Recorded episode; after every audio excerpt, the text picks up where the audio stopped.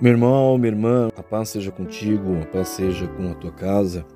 Quero compartilhar contigo hoje uma palavra que vem de encontro a casamentos, que vem de encontro a relacionamentos conjugais. Amém? 1 de Coríntios, no capítulo 13, no verso 11, o apóstolo Paulo vai dizer: Quando eu era um menino, eu falava como menino, eu agia como um menino. Amém? E também Paulo vai nos falar no livro de Efésios, no capítulo 5, no verso 15: Tenham cuidado com a maneira como vocês vivem.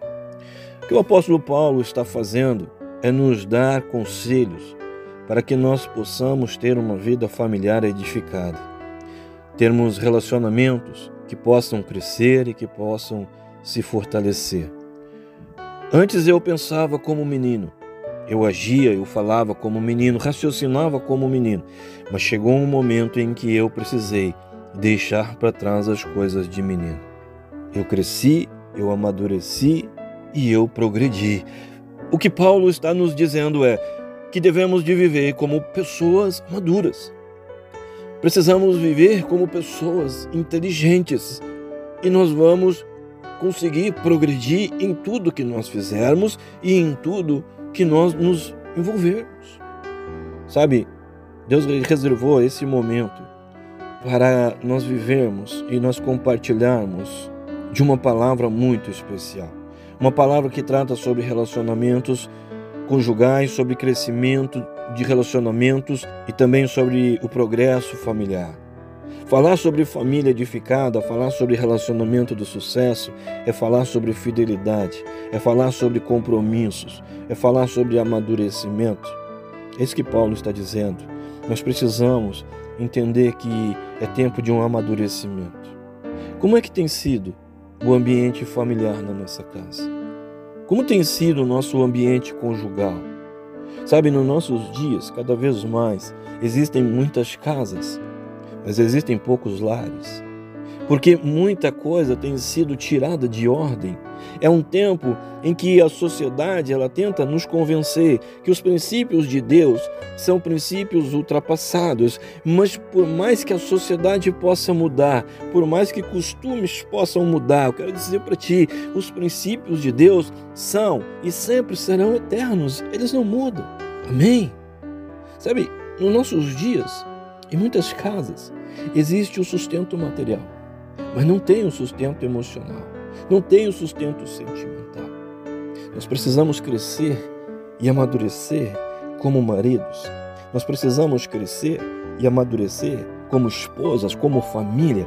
A vida familiar é uma construção, o casamento é uma construção, o relacionamento diário, conjugal e familiar é uma construção. É fácil ter sucesso na rua. É fácil ser bem sucedido no nosso trabalho. É fácil fazer sucesso entre os colegas, entre os amigos. Mas quem vai dizer realmente se tu é alguém de sucesso é quem está dentro da tua casa, todos os dias, convivendo contigo. São essas pessoas que conhecem a nossa pior versão. São essas pessoas que conhecem a nossa verdadeira história, que conhecem as nossas limitações, os nossos medos e as nossas fraquezas. Na rua é fácil ter sucesso, mas no dia a dia, gerenciando as crises, gerenciando as nossas crises pessoais, é bem mais complicado. As estatísticas dizem que cerca de 50% dos casais que se unem, com o tempo, acabam perdendo a alegria dessa união. Interessante. Porque quando duas pessoas assumem um relacionamento mais sério, isso significa que existe entre eles um sentimento maior, um sentimento que é diferente, não é apenas um namoro, não é apenas um gostar, é um relacionamento que se firma de uma forma diferente, porque existe ali uma vontade dos dois. Mas em 50% desses relacionamentos, aquilo que era um desejo dos dois começa a perder o brilho. O dia a dia vai retirando o brilho daquela união e os relacionamentos vão caindo em uma rotina.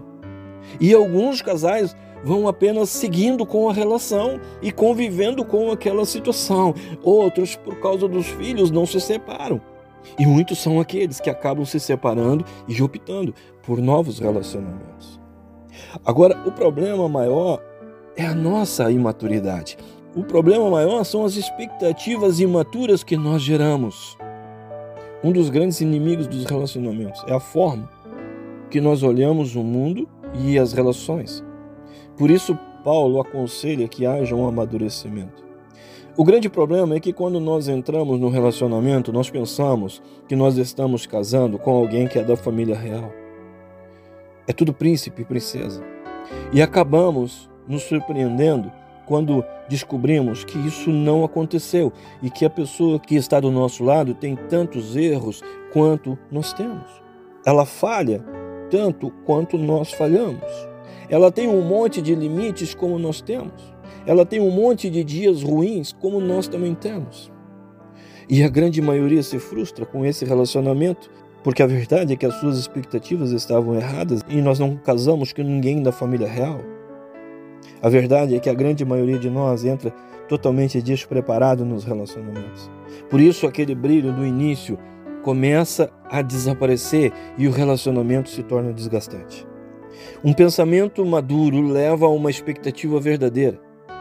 Paulo diz que nós devemos de amadurecer porque pensamentos maduros levam a expectativas verdadeiras, enquanto que pensamentos imaturos geram expectativas imaturas que geram frustrações. Nenhum relacionamento vem pronto, irmão. Irmã, nenhum relacionamento vem pronto, todo relacionamento precisa ser construído. Esposa não vem pronta, maridos, filhos, não vêm prontos, precisam ser construídos. Precisamos entender isso e precisamos também aprender a lidar com as diferenças. Porque relacionamento é a união de pessoas que são imperfeitas e que aprenderam a lidar com as imperfeições um do outro e por isso conseguem ser felizes. Se cada um fizer a sua parte e aceitar a imperfeição do outro, é possível viver de uma forma sobrenatural e extraordinária. A maior parte dos relacionamentos tem tudo para dar certo, mas ou aprendemos a lidar com as diferenças e nos fortalecemos, ou vamos fazer parte das estatísticas. E mesmo com uma sociedade dizendo que o casamento e o conceito de família são princípios antigos, e embora que nos nossos dias cada vez menos casais se importem com o casamento, ainda vale a pena investir nisso. Ainda vale a pena investir nessa instituição chamada casamento. Ainda é muito importante investir nele, porque em meio a tantas imperfeições é necessário que exista um ponto de equilíbrio. Em meio a tantas imperfeições, que existe nos relacionamentos. É necessário que exista um ponto de equilíbrio. Quando nós optamos pelo casamento, nós estamos trazendo Deus para ser parte integrante e ativa no relacionamento. E quando Deus começa a ser parte integrante no nosso relacionamento, as estatísticas mudam, porque Ele equilibra as diferenças. Quando Deus começa a ser parte integrante do relacionamento. O ambiente começa a ser transformado e as estatísticas já não valem mais. Relacionamentos são fortalecidos na graça do Senhor.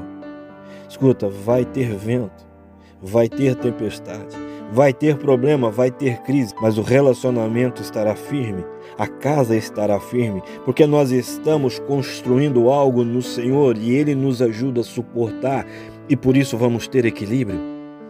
Um relacionamento equilibrado não é aquele onde todos são perfeitos. Um relacionamento equilibrado não é aquele que nunca será tocado. Um relacionamento equilibrado é aquele que será tocado sim. Um relacionamento equilibrado é aquele que muitas vezes vai balançar sim, mas um relacionamento equilibrado é aquele que jamais vai cair. O equilíbrio não nos impede de tropeçar, mas nos impede de cair. Eu quero que tu entenda uma coisa agora. O equilíbrio, ele não nos impede de tropeçar, mas ele nos impede de cair. Não tem diferença que Deus no equilíbrio, meu irmão. Meu irmão, minha irmã, relacionamentos é a união de pessoas diferentes. E eu quero dizer para ti, não tem diferença que Deus não equilibre. Não tem situação que Deus não resolva. Não tem mágoa, não tem frustração que Deus não cure. Não tem relacionamento que Deus não salve. Amém? Eu ministro a graça de Deus sobre a tua vida. Eu ministro a graça de Deus sobre o teu lar, sobre o teu relacionamento.